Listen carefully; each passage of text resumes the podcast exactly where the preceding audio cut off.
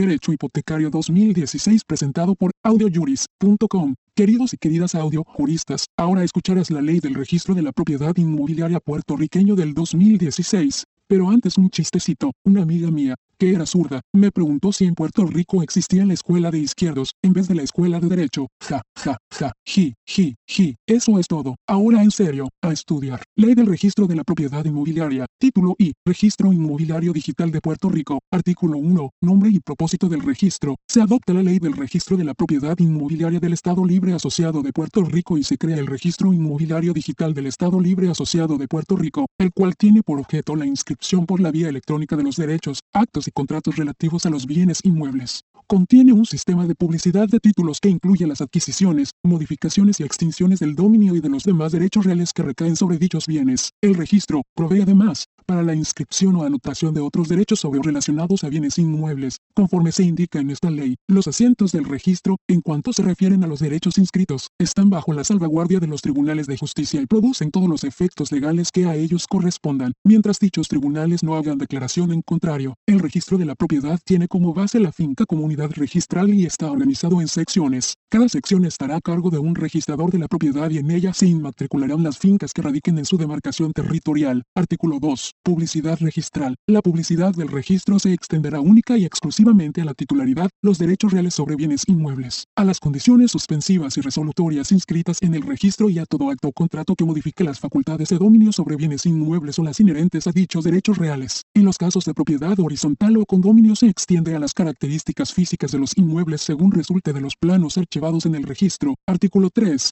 Carácter público del registro. ¿Quiénes pueden consultarlo? Horario. El registro es público para quienes tengan interés en conocer el estado jurídico de los bienes inmuebles o derechos reales inscritos. Los registradores pondrán de manifiesto los libros electrónicos o el contenido de los sistemas de información del registro a las personas que tengan interés en consultarlos, con las precauciones convenientes para asegurar su conversación y evitar la adulteración o pérdida de la información. El secretario de Justicia dispondrá por reglamento, cuando y bajo qué condiciones podrá concederse el acceso a los sistemas de información del registro, siempre que se garantice garantice la integridad y el contenido de los sistemas. La consulta que se realice personalmente se llevará a cabo durante las horas en que el registro esté abierto al público, sin entorpecer el servicio de la oficina, y en la forma y manera que se disponga en el reglamento. Las consultas telemáticas estarán disponibles 24, 24 horas al día los 7, 7 días de la semana. Título 2. Títulos sujetos a inscripción. Artículo 4. Título. Definición. Derechos, actos y contratos sujetos a inscripción. Se entenderá por título para los efectos de la inscripción el contenido del documento público en que se funde el derecho de la persona a cuyo favor se practicará la inscripción. El documento dará fe por sí solo o con otros documentos complementarios o mediante el cumplimiento de las formalidades que se requiera por ley. En el registro inmobiliario se inscribirán 1. Los títulos constitutivos, traslativos, declarativos o extintivos del dominio de los inmuebles o de los derechos reales impuestos sobre los mismos. 2. Los títulos que constituyan, reconozcan, transmitan, modifiquen o extingan derechos de usufructo, uso, habitación, hipoteca, servidumbres y otros derechos reales. 3.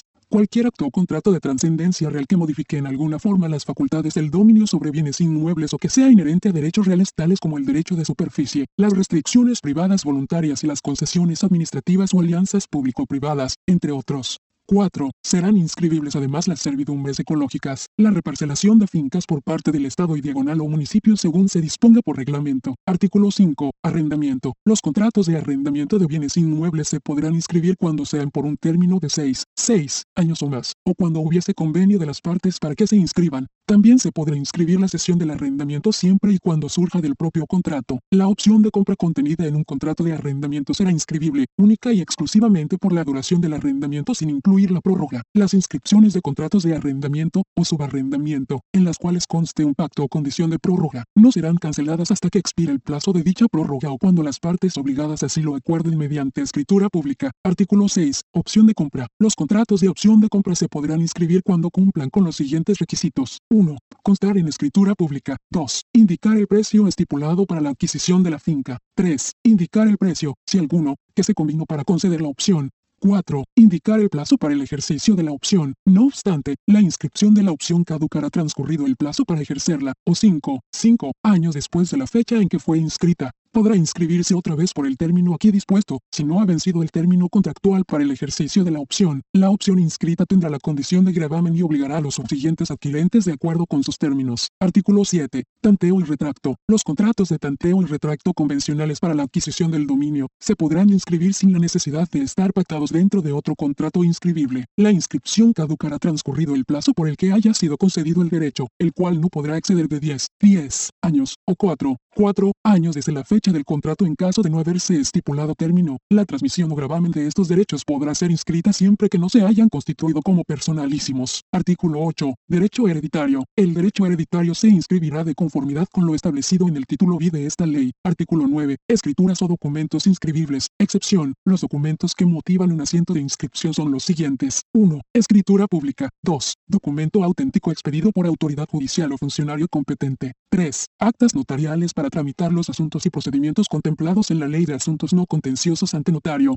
4. Certificaciones administrativas expedidas por funcionarios competentes de las agencias del Estado Libre Asociado de Puerto Rico, sus corporaciones, cualquiera de sus municipios o de cualquier agencia del gobierno de los Estados Unidos conforme la facultad conferida por su respectiva ley habilitadora. 5 cualquier otro documento cuya inscripción sea dispuesta por ley. La instancia se utilizará para la aclaración de particularidades como complemento a transferencias o acciones sobre bienes inmuebles dispuestas por ley y para solicitar la cancelación de gravámenes prescritos. Una instancia por sí sola no constituye un documento admisible para producir un asiento en el registro de la propiedad. Artículo 10. Contenido de los documentos sujetos a inscripción. Los documentos relativos a actos o contratos sujetos a inscripción expresarán todas las circunstancias que necesariamente debe contener la primera inscripción relativas a los otorgantes, las fincas y a los derechos objeto de la inscripción, en aquellos casos donde el acto o contrato que se pretende inscribir requiere la existencia de algún documento o documentos complementarios que acrediten las facultades representativas o autoridad del compareciente, el notario relacionará y certificará bajo su fe notarial que los tuvo ante sí y que estos cumplen con todos los requisitos de ley. En este caso, no será necesario que se presenten estos documentos. Artículo 11. Sentencias extranjeras. Las sentencias extranjeras o dictadas por tribunales de los Estados Unidos de América serán inscribibles siempre que estén contenidas en una resolución del Tribunal de Primera Instancia mediante procedimiento de exequatur. De dicho procedimiento se dará conocimiento al Ministerio Fiscal o al Procurador de Familia, según sea el caso, quien podrá comparecer de estimarlo conveniente en protección del interés público. Estarán excluidas de este procedimiento las sentencias y resoluciones promulgadas por los tribunales del Sistema Federal de los Estados Unidos de América. Artículo 12. Documentos otorgados fuera del Estado Libre Asociado de Puerto Rico. Requisitos. Para que un documento otorgado fuera del Estado Libre Asociado de Puerto Rico pueda ser inscrito, deberá cumplirse con los siguientes requisitos. 1. Que el asunto o materia del acto o contrato sea lícito y permitido por las leyes del Estado Libre Asociado de Puerto Rico. 2 que los otorgantes tengan la aptitud y capacidad legal necesarias para el acto o contrato con arreglo a las leyes del país de otorgamiento. 3. Cuando se relacionen con bienes de menores de edad y de incapacitados, deberá haberse dado cumplimiento a las disposiciones legales vigentes en el Estado Libre Asociado de Puerto Rico. 4. Que el documento haya sido legalizado por la autoridad competente del país donde fue otorgado y contenga los requisitos necesarios para su autenticación en el Estado Libre Asociado de Puerto Rico. 5 que el documento haya sido protocolizado por un notario en el Estado Libre Asociado de Puerto Rico, si para su eficacia no se requiere trámite judicial. Si el registrador lo solicita, deberá acreditarse que en el otorgamiento del documento protocolizado se observaron las formas y solemnidades requeridas por las leyes del lugar en el que se otorgaron los actos o contratos, o en su defecto, las de Puerto Rico. 6. Se consideran documentos auténticos que no requieren protocolización. Los títulos de sesiones o traspasos de propiedad inmueble u otros derechos reales llevados a cabo por funcionarios competentes del gobierno de los Estados Unidos de América sus agencias, corporaciones o instrumentalidades públicas a favor del Estado Libre Asociado de Puerto Rico, sus agencias, corporaciones o instrumentalidades públicas o sus subdivisiones políticas. Artículo 13. Documentos no redactados en español o inglés. Traducción previa necesaria. Requisitos. Para que documentos no redactados en los idiomas español o inglés se puedan inscribir en el registro, deberán ser traducidos al español por un notario autorizado en el Estado Libre Asociado de Puerto Rico,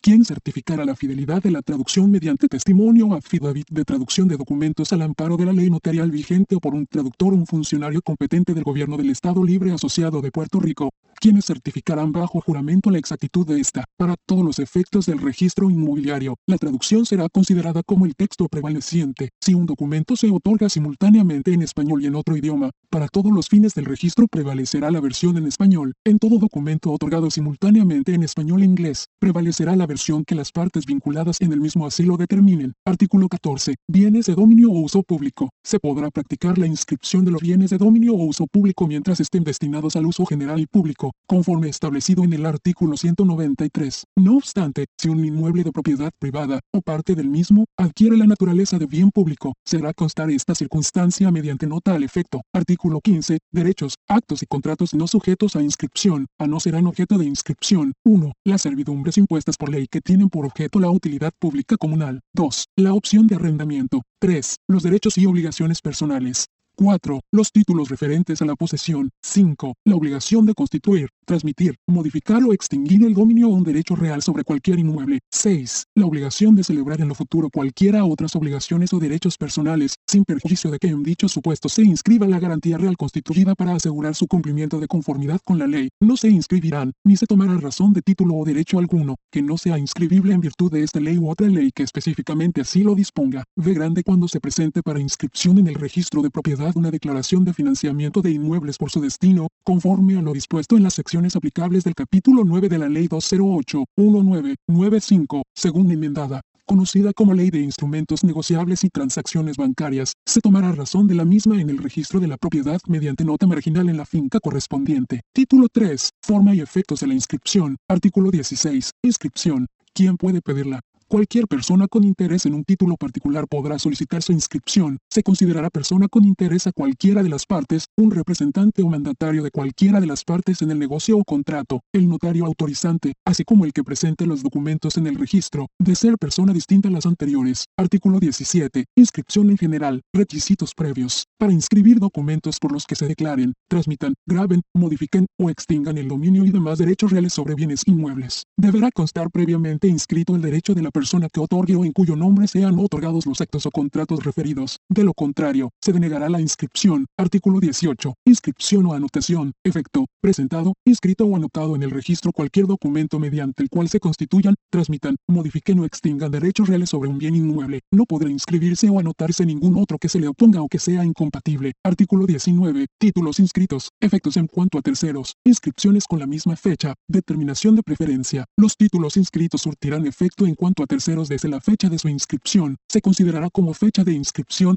para todos los efectos que ésta deba producir, aún para determinar el plazo necesario para la cancelación de asientos, la fecha de la presentación que deberá constar en la inscripción misma, el rango o la preferencia entre dos, dos o más inscripciones relativas a una misma finca, dependerá de la fecha, hora y número del asiento de presentación en el registro de los títulos respectivos. Un título inscrito podrá posponerse a favor de otros siempre con el consentimiento expreso, mediante escritura pública, de los titulares y diagonal o acreedores cuyo título o crédito se vea afectado, si algunos. Artículo 20 asientos, clases. En los libros y sistemas de información del registro se practicarán las siguientes clases de asientos, presentación, inscripciones, anotaciones preventivas, Cancelaciones y notas. Artículo 21. Primera inscripción. Dominio. La primera inscripción de cada finca será de dominio. Artículo 22. Números diferentes y correlativos. Inscripciones bajo un mismo número. La primera vez que se inscriba una finca, se identificará con un número diferente y correlativo. Las inscripciones en una misma finca tendrán numeración correlativa o sucesiva. Se inscribirán bajo un mismo número. Las bases, los edificios y las estructuras que sobre estas se construyan, se inscribirán separadamente,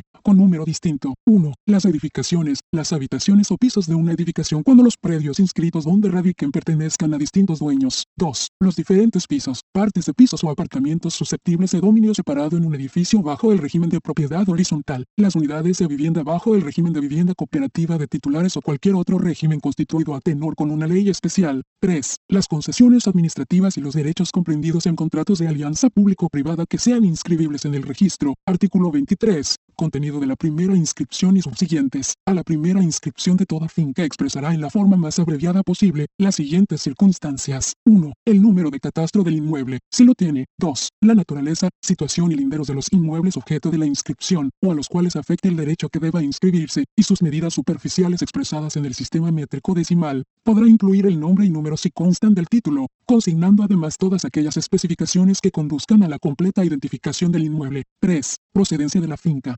4. La naturaleza, extensión, condiciones suspensivas o resolutorias y cargas del derecho que se inscriba. 5. El valor de la transacción objeto de inscripción. 6. El nombre del titular de quien procedan inmediatamente los bienes o derechos que deban inscribirse. 7. El derecho objeto de inscripción 8. El nombre del titular a cuyo favor se solicita la inscripción. 9. Los datos del documento cuya inscripción se solicita, su naturaleza, su fecha y el tribunal, notario o funcionario que lo autorizó. 10. La fecha, hora y número del asiento de presentación. 11. La fecha de la inscripción y la firma electrónica en el folio real electrónico o a manuscrito, si no se trata de un folio real electrónico, del registrador. V grande las inscripciones subsiguientes deberán contener 1. Las circunstancias contenidas en el inciso A. 2. De este artículo cuando haya alguna variación entre la descripción como aparece en el documento presentado y lo que consta inscrito en el registro. 2. Las circunstancias contenidas en las cláusulas 3, 4, 5, 8, 9 y 10 del inciso A de este artículo. 3. Lo dispuesto en el inciso A, 6 de este artículo, excepto cuando el documento a inscribirse comprenda la transmisión o gravamen del pleno dominio.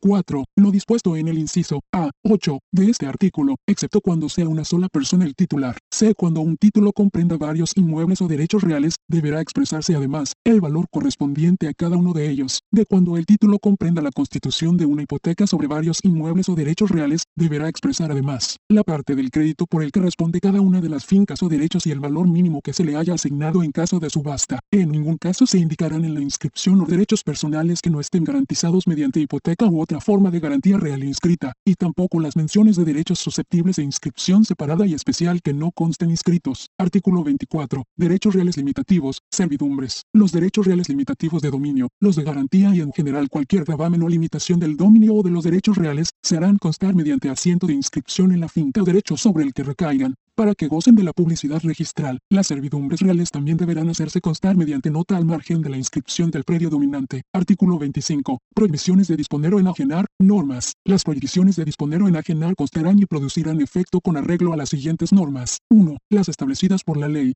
que sin expresa declaración judicial o administrativa, tengan plena eficacia jurídica, no necesitarán inscripción separada y especial, y surtirán sus efectos como limitaciones legales del dominio. 2. Las que deban su origen inmediato a alguna resolución judicial o administrativa serán objeto de anotación. 3. Las impuestas por el testador o donante en actos o disposiciones de última voluntad, capitulaciones matrimoniales, donaciones y demás actos a título gratuito, serán inscribibles siempre que la legislación vigente reconozca su validez. 4. Las prohibiciones de disponer que no tengan su origen en actos o contratos de los comprendidos en los números anteriores no tendrán acceso al registro, sin perjuicio de que mediante hipoteca o cualquiera otra forma de garantía real se asegure su cumplimiento. Historial artículo 26. Contratos en que haya mediado precio, Contenido. En la inscripción de los contratos en que haya mediado precio se hará constar el que resulte del documento. Se inscribir en el registro el precio aplazado únicamente cuando se solicita la inscripción del derecho real que lo garantiza o cuando se dé a la falta de pago el carácter de condición resolutoria expresa. Si el precio aplazado, de conformidad al párrafo anterior, se refiere a la transmisión de varias fincas, se hará constar el correspondiente a cada una de ellas. Iguales reglas se aplicarán a las permutas o adjudicaciones en pago cuando una de las partes tuviera que abonar a la otra alguna diferencia en dinero o en especie.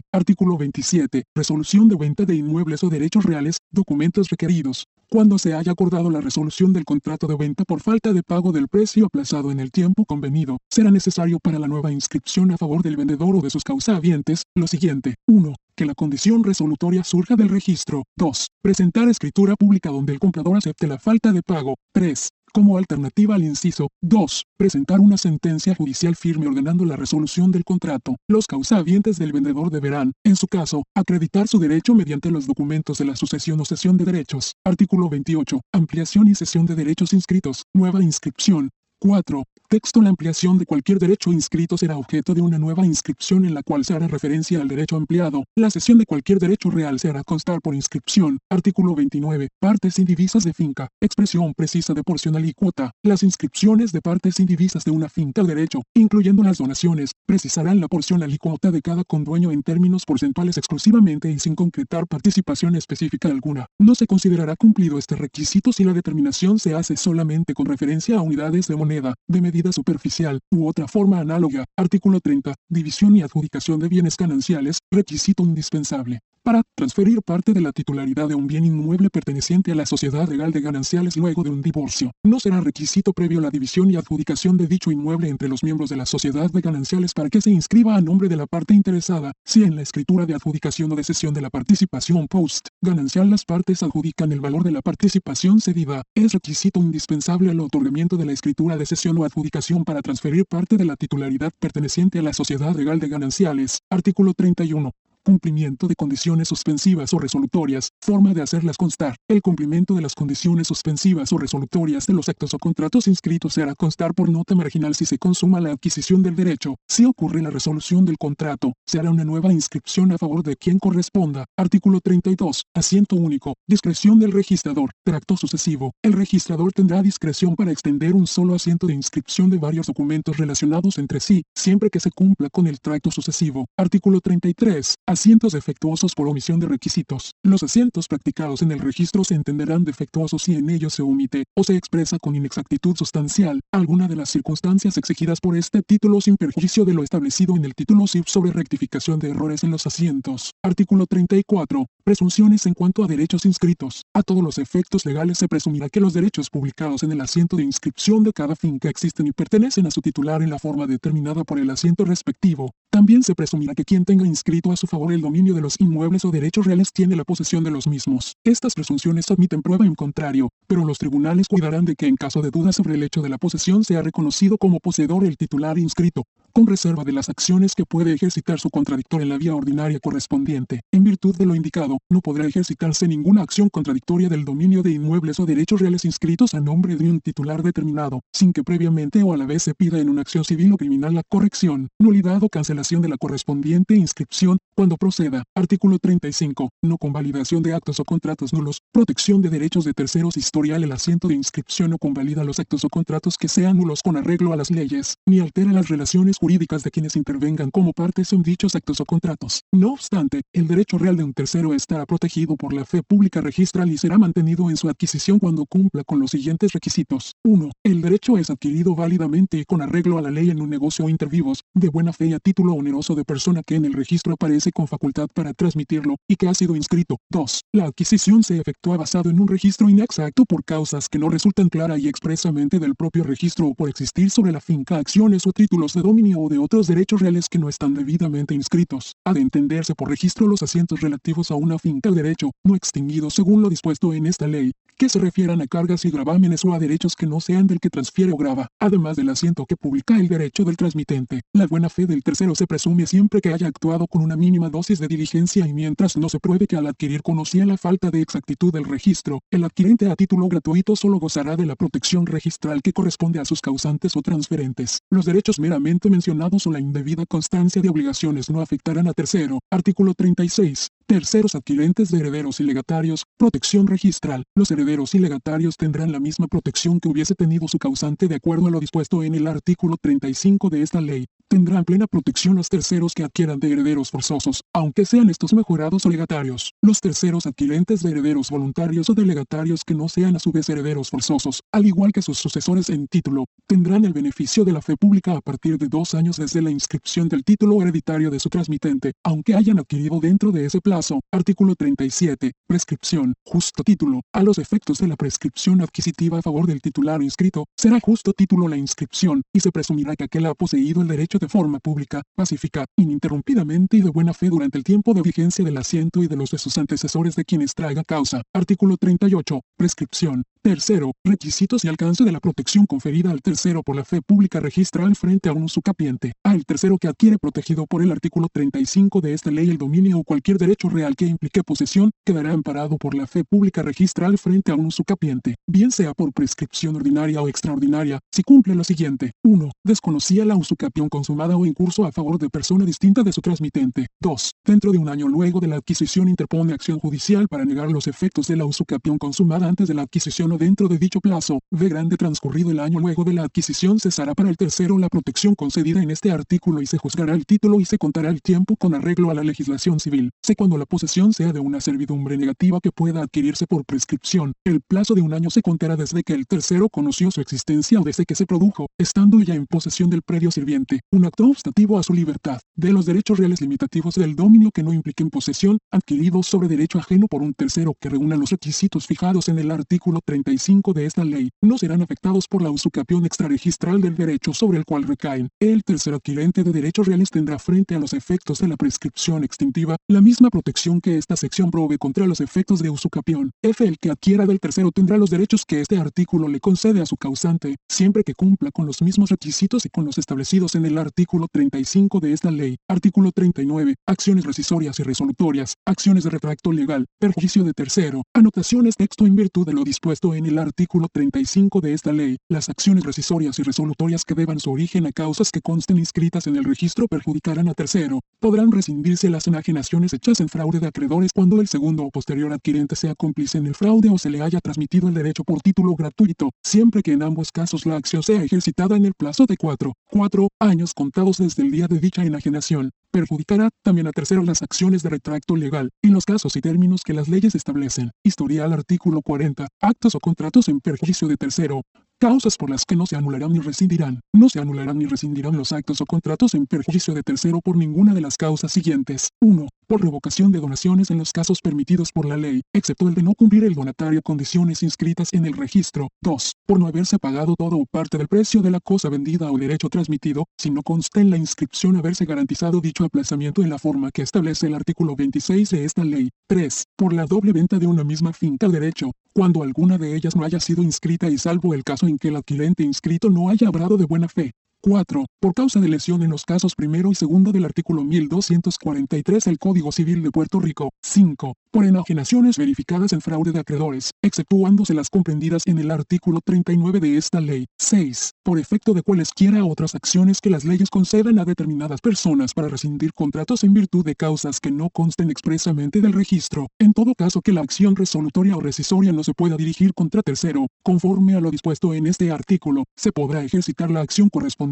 para la indemnización de daños y perjuicios por el que los haya causado. Título y forma y efecto de las anotaciones preventivas. Artículo 41. Forma, lugar de anotación, Contenido. Las anotaciones preventivas se practicarán en la misma forma y lugar que las inscripciones. Se señalarán con letras correlativas o sucesivas y contendrán las circunstancias determinadas en general para estos asientos. Artículo 42. Fecha de efectividad. Cuando la anotación preventiva de un derecho se convierta en inscripción definitiva, surtirá esta sus efectos desde la fecha de la anotación. Las anotaciones preventivas de créditos refaccionarios surtirán plenos efectos desde la fecha de presentación del documento que las produjo. La anotación preventiva podrá convertirse en inscripción o asiento que corresponda cuando la persona a cuyo favor esté constituida adquiere el derecho anotado o, en su caso, proceda a verificar el respectivo asiento conforme a la ley. Esta conversión se practicará según se disponga por reglamento. Artículo 43. Reglas aplicables. Texto si el bien objeto de la anotación preventiva y diagonal o embargo no está inscrito, los interesados podrán solicitar del tribunal que se requiera al demandado que solicite la inscripción. En caso de negarse a ello, el demandante podrá solicitar inscripción mediante la presentación de los títulos necesarios. De no ser posible, se deberá suplir la falta de títulos de conformidad con el título sí de esta ley. Los gastos y costas que se causen por la negativa o abstención del titular embargado para obtener la inscripción serán de su cuenta y responsabilidad. Artículo 44. ¿Quiénes pueden pedir anotación preventiva de derechos? podrán pedir anotación preventiva. 1. El que reclame en juicio la propiedad de bienes inmuebles o la constitución, declaración, modificación o extinción de cualquier derecho inscribible. 2. El que reclame en una acción judicial alguna circunstancia que afecte el título de propiedad inmueble, la validez y eficacia, o invalidez o ineficacia del título o títulos referentes a la adquisición, constitución, declaración, modificación o extinción de cualquier derecho inscribible. 3. El que obtenga a su favor orden de embargo sobre bienes inmuebles del deudor, 4. El que en juicio reclame el cumplimiento de cualquier obligación y obtenga resolución ordenando el secuestro y diagonal o prohibición de enajenar de bienes inmuebles. 5. El legatario de derechos sobre bienes inmuebles determinados, siempre que no lo sea también de parte alícuota del caudal hereditario o heredero. 6. Los municipios por los gastos y multas relacionadas a un inmueble declarado estorbo público mediante certificación administrativa y conforme a las leyes aplicables. 7. Las agencias gubernamentales del Estado Libre Asociado de Puerto Rico, que emiten resoluciones adjudicando penalidades por daño ambiental sobre bienes inmuebles. 8. La Agencia de Protección Ambiental, Environmental Protection Agency EPA, para recuperar los fondos utilizados provenientes del Superfondo, Superfund, bajo la Ley Integral de Respuesta,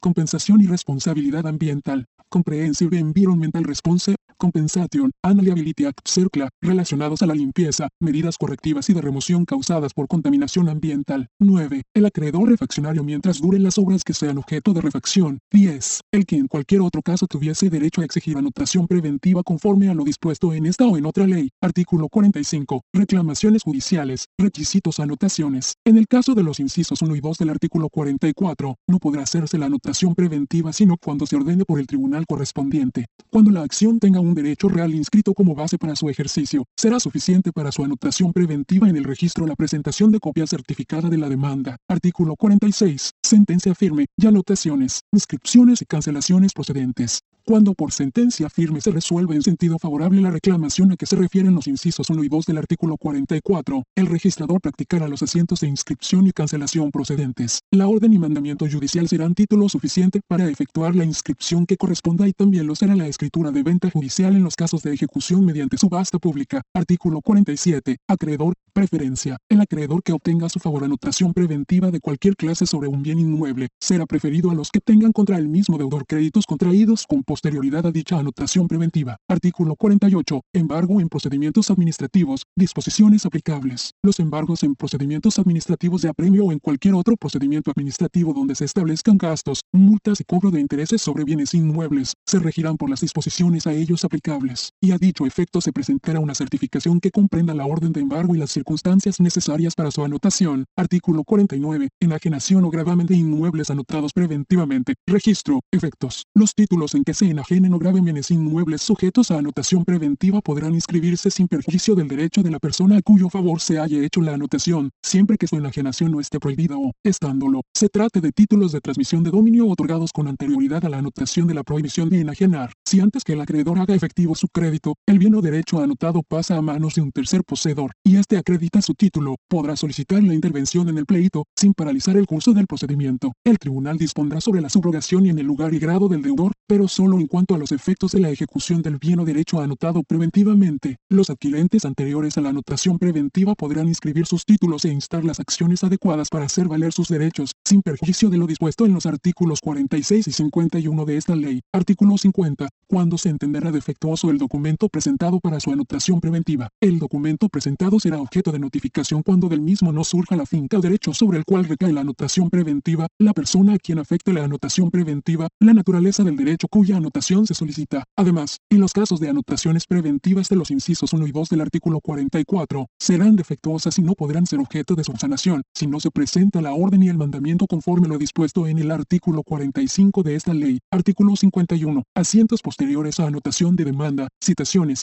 Cancelación libre de derechos, excepción. Los que inscriban sus derechos con posterioridad a la anotación de demanda, se entenderán notificados de la existencia del pleito para todos los efectos legales. Asimismo, se entenderá que consienten a la cancelación de sus asientos en caso de que la finca sea vendida judicialmente, aunque sus títulos tengan fecha anterior a la anotación. Si la sentencia concede reivindicación o declara la existencia de un derecho real, se cancelarán los asientos contradictorios posteriores a la anotación o se inscribirán los derechos declarados con arreglo a lo dispuesto en el artículo 46 de esta ley. En los casos de venta judicial, la cancelación de los asientos posteriores a que se refiere este artículo se hará libre de derechos, excepto las hipotecas constituidas a favor del Estado Libre Asociado de Puerto Rico, sus agencias, municipios y corporaciones públicas los cuales pagarán aranceles conforme al principal de dichas hipotecas. En todo caso el tribunal, mediante orden y mandamiento, señalará con particularidad a los asientos a ser cancelados. Artículo 52. Cuando procederá la cancelación, la cancelación de las anotaciones preventivas procederá cuando, primero, por sentencia firme se resuelva a favor del demandado en los casos a que se refieren los incisos 1 y 2 del artículo 44 de esta ley. Segundo, judicialmente se ordene la cancelación de la anotación. Si la finca o derecho sujeto a la anotación se enajena o adjudica en pago, la cancelación será consecuencia de la inscripción a favor del adquirente o adjudicatario. Tercero, por resolución judicial donde se desestime o se deja sin efecto la declaración de concurso o quiebra.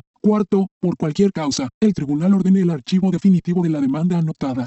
Quinto, la persona o entidad administrativa a cuyo favor esté anotado el derecho, renuncie a la misma o al derecho garantizado por esta mediante la presentación de un documento de igual naturaleza al que fuera presentado para la inscripción de la anotación preventiva. Sexto, ocurra confusión de derechos. En este caso, se cancelará a instancia del titular del derecho correspondiente. Séptimo, el legatario cobrase su legado. Artículo 53. Término de caducidad. Procedimiento para su cancelación. Todas las anotaciones preventivas, incluso las que tengan su origen en mandamientos judiciales, caducarán a los cuatro, cuatro años de haberse anotado, excepto aquellas que tengan señalado en la ley un plazo de caducidad distinto. En cuanto a las anotaciones cuyo término de caducidad haya transcurrido, el registrador podrá cancelarlas a instancia de parte interesada. La caducidad opera por el mero transcurso del plazo señalado. Título B chica, hipotecas. Subtítulo A. Constitución y efecto de las hipotecas. Artículo 54. Efecto. Naturaleza, voluntaria o legal. La hipoteca sujeta directa e inmediatamente los bienes y derechos sobre los cuales se impone, cualquiera que sea su poseedor o titular, al cumplimiento de la obligación para cuya seguridad fue constituida. Las hipotecas inscritas son cargas reales. Podrán ejecutarse los créditos hipotecarios no obstante cualquier derecho posterior adquirido sobre los mismos bienes o derechos. Las hipotecas son voluntarias y en todos los casos que se disponga por ley, se podrá constituir hipoteca legal. Artículo 55. Hipoteca legal tácita. Definición. Carácter. Titulares. Preferencia. La hipoteca legal es la que se constituye a favor del Estado Libre Asociado de Puerto Rico, del Centro de Recaudación de Ingresos Municipales del Estado Libre Asociado de Puerto Rico y los municipios, sobre los bienes inmuebles de los contribuyentes por el importe de las contribuciones territoriales de las 5, 5 últimas anualidades y las corrientes no pagadas de los impuestos que graviten sobre ellos. Esta hipoteca legal tiene carácter de tácita y determina una preferencia a beneficio de sus titulares sobre todo otro acreedor y sobre el tercer adquirente, aunque haya inscrito sus derechos. Artículo 56. Hipoteca legal. Planes de pago de deudas a favor del Estado Libre Asociado de Puerto Rico en exceso de 10 mil dólares. 10 mil dólares. Se constituye hipoteca legal a favor del Estado Libre Asociado de Puerto Rico sobre los bienes inmuebles del contribuyente en los casos en que se haya concedido un plan de pago de deuda por concepto de contribuciones sobre ingresos sobre dichos inmuebles. El término de esta hipoteca será por el periodo de duración del plan de pago establecido y su rango o preferencia dependerá de la fecha de presentación en el registro de la propiedad del documento que la acredite. Artículo 57. Hipoteca voluntaria. Definición. Requisitos. Las hipotecas voluntarias son texto, las convenidas entre partes o impuestas por disposición del dueño de los bienes o derechos sobre los que se constituyen. Para que las hipotecas voluntarias queden válidamente constituidas se requiere 1 que se hayan acordado en escritura pública. 2. Que la escritura se haya inscrito en el registro de la propiedad. Artículo 58. Garantía de obligaciones. Limitación de responsabilidad a bienes hipotecados. La hipoteca podrá constituirse en garantía de toda clase de obligaciones y no alterará la responsabilidad personal del deudor que se establece en el artículo 1811 del Código Civil de Puerto Rico, según enmendado. No obstante lo dispuesto en el párrafo anterior, se podrá pactar válidamente en la escritura de constitución de la hipoteca voluntaria que la obligación garantizada se haga solamente efectivas sobre los bienes hipotecados. En tal caso, la responsabilidad del deudor y la acción del acreedor quedarán limitadas al importe de los bienes hipotecados y no alcanzarán a los demás bienes del patrimonio del deudor. Artículo 59. Bienes y derechos hipotecables podrán ser hipotecados. 1. Los bienes inmuebles susceptibles de inscripción. 2. El derecho de usufructo. Los derechos inscribibles y enajenables impuestos sobre los mismos bienes. 3. El derecho de usufructo. El derecho de usufructo. El derecho de usufructo, pero quedando extinguida la hipoteca, cuando concluye el mismo usufructo por un hecho ajeno a la voluntad del usufructuario, si concluye por su voluntad, subsistirá la hipoteca hasta que se cumpla la obligación asegurada, o hasta que vence el tiempo en que el usufructo habría naturalmente concluido a no mediar el hecho que le puso fin.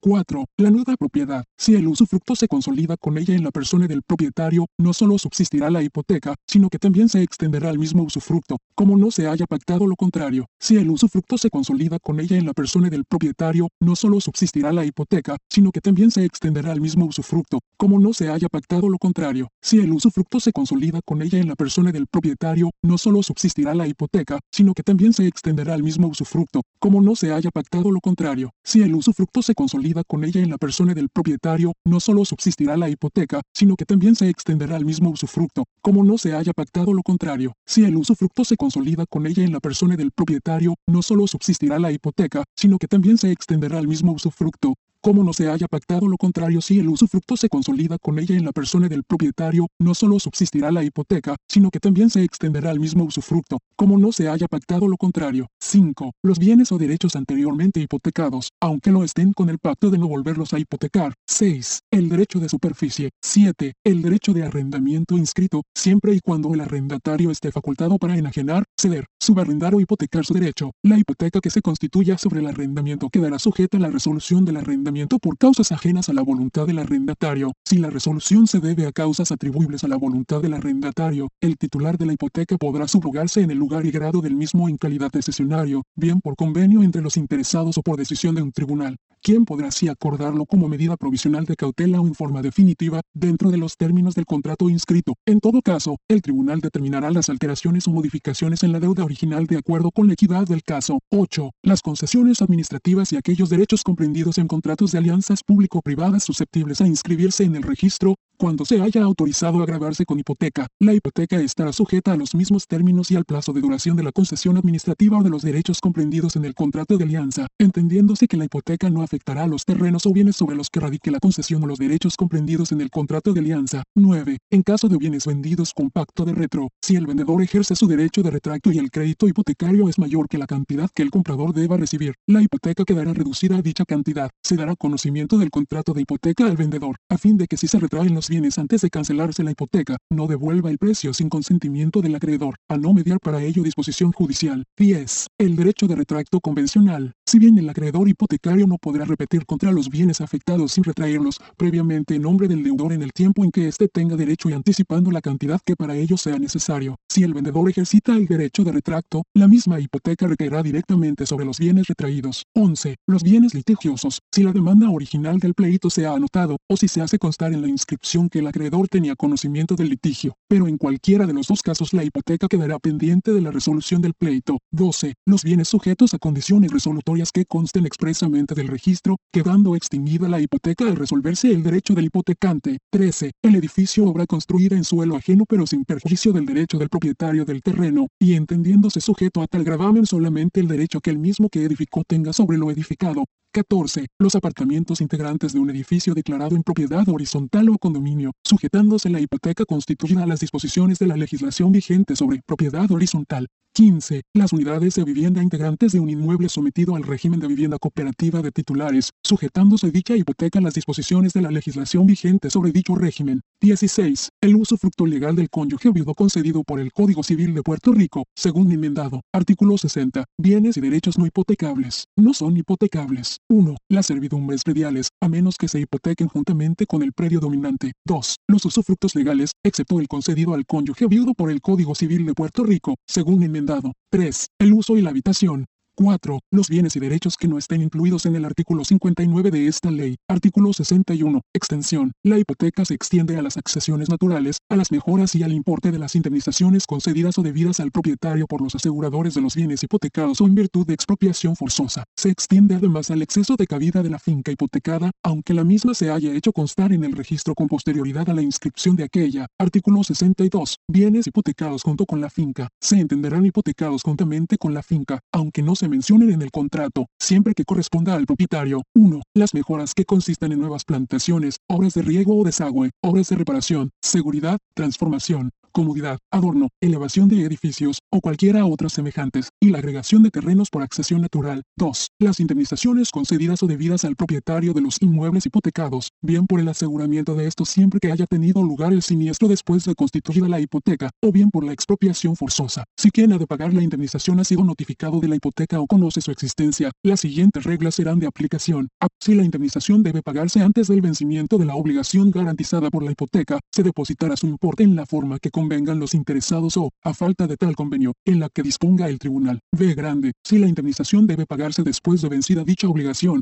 corresponderá esta al acreedor hasta donde alcance el monto de su crédito hipotecario y al sobrante. Si lo hay, quedará a disposición del propietario. Historial artículo 63. Bienes y derechos no comprendidos, salvo pacto expreso o disposición legal en contrario. La hipoteca no comprenderá 1. Los objetos muebles que se hayan colocados permanentemente en la finca hipotecada, bien para su adorno, comodidad o explotación, o bien para el servicio de alguna industria, a no ser que no puedan separarse sin quebranto de la materia o deterioro del objeto. 2. Los frutos, cualquiera que sea la situación en que se encuentren. 3. Las rentas vencidas y no satisfechas al tiempo de exigirse el cumplimiento de la obligación garantizada. 4. Las nuevas edificaciones donde antes no las hubiera. Artículo 64. Venta de finca hipotecada. Efectos. En caso de venta de la finca hipotecada, el deudor obligacional no será relevado de su responsabilidad hasta tanto el acreedor preste su consentimiento expreso. Una cláusula de retención del precio por el comprador para pagar el importe de una hipoteca no libera al vendedor y deudor hipotecario original de su responsabilidad en ausencia de consentimiento expreso del acreedor. Si no se ha pactado la transmisión de la obligación, pero el comprador descuenta su importe del precio de venta o lo retiene, aunque no se exprese en la escritura, y al vencimiento de la obligación esta es satisfecha por el deudor que vendió la finca, quedará subrogado este en el lugar y grado del acreedor hasta tanto el comprador le reintegre el total adeudado. Artículo 65. Accesiones o mejoras no hipotecadas, derechos del dueño. El dueño de las accesiones o mejoras que no se entiendan hipotecadas, según el artículo 62 de esta ley, podrá exigir su importe en todo caso o bien retener los objetos en que consistan, si esto último pudiera hacerse sin menoscabo del valor del resto de la finca. Si exige su importe no podrá detener el cumplimiento de la obligación principal bajo el pretexto de hacer efectivo su derecho, sino que habrá de cobrar lo que le corresponda con el precio de la misma finca cuando se enajene para pagar el crédito. Si las accesiones o mejoras no pueden separarse sin menoscabo de la finca, el dueño de las mismas cobrará su importe, aunque la cantidad restante no alcance para cubrir el crédito hipotecario, más si pueden ser separadas sin dicho menoscabo y aquel optado, sin embargo, por no llevárselas, se enajenarán con separación del predio, y su precio, tan solo, quedará a disposición de dicho dueño. Artículo 66. Crédito que devenga interés, intereses asegurados. Salvo pacto en contrario, la hipoteca constituida a favor de un crédito que devenga interés solo asegurará, con perjuicio a tercero, además del capital, los intereses de los dos, dos últimos años transcurridos y la parte vencida de la anualidad corriente. En ningún caso podrá estipularse que la hipoteca asegure intereses por un plazo superior a 5, 5 años. Cuando se fije en la escritura una cantidad global para responder del pago de intereses no podrá el mismo exceder del importe correspondiente a los intereses de cinco anualidades. El interés se considerará asegurado con la hipoteca únicamente cuando la estipulación y cuantía de dicho interés resulten de la escritura de constitución de hipoteca. Historial artículo 67. Intereses vencidos. Aseguramiento. Ampliación de la hipoteca. Para asegurar los intereses vencidos y no satisfechos que no estén garantizados conforme al artículo anterior, el acreedor podrá exigir del deudor ampliación de la hipoteca sobre los mismos bienes hipotecados. Esta ampliación no perjudicará en ningún caso los derechos reales inscritos con anterioridad a ella. Si la finca hipotecada no pertenece al deudor, no podrá el acreedor exigir que se constituya sobre ella la referida ampliación, pero podrá ejercitar igual derecho respecto a cualesquiera otros bienes inmuebles o derechos del deudor que puedan ser hipotecados. Artículo 68. Intereses asegurados. Reclamación contra tercero. El acreedor hipotecario podrá repetir contra los bienes hipotecados para el pago de los intereses vencidos, al momento de verificarse el pago del capital. En el caso de que hubiese un tercero interesado en dichos bienes, a quien pueda perjudicar la repetición, no podrá extender la cantidad reclamada de la garantizada con arreglo a lo aquí establecido. Artículo 69. Intereses. Acción personal para reclamarlos. La parte de intereses que el acreedor no pueda exigir por la acción real hipotecaria, podrá reclamarla del obligado por la persona, salvo en el caso previsto en el artículo 58 de esta ley. Artículo 70. Deterioro de finca hipotecada. Procedimiento para evitarlo o remediarlo cuando por causa o culpa del dueño la finca hipotecada se deteriorase disminuyendo sustancialmente de valor, el acreedor podrá solicitar del tribunal que ordene al propietario hacer lo que proceda para remediar el daño. Si a pesar de dicha orden insiste el propietario en el abuso, el tribunal podrá decretar la administración judicial del inmueble. Artículo 71. Hipoteca sobre varias fincas. Especificación de la responsabilidad de cada una. Excepciones. Texto cuando se hipotequen varias fincas a la vez por un solo crédito, se determinará la cantidad o parte del gravamen de que cada una deba responder, incluyendo créditos accesorios y valor de tasación. Se exceptuarán de lo anteriormente dispuesto, las hipotecas que se constituyan en garantías de préstamos por agricultores para fines agrícolas, amortizables mediante pagos parciales anuales en un periodo de no menos de 10, 10 años e interés no mayor del tipo de interés máximo permisible, conforme a lo establecido por la legislación vigente. En este caso el deudor hipotecario así lo reconocerá y expresará en la escritura de hipoteca o en cualquier otra forma fehaciente. Artículo 72. Derecho a repetir limitado a responsabilidad fijada. Fijada en la inscripción la parte del crédito de que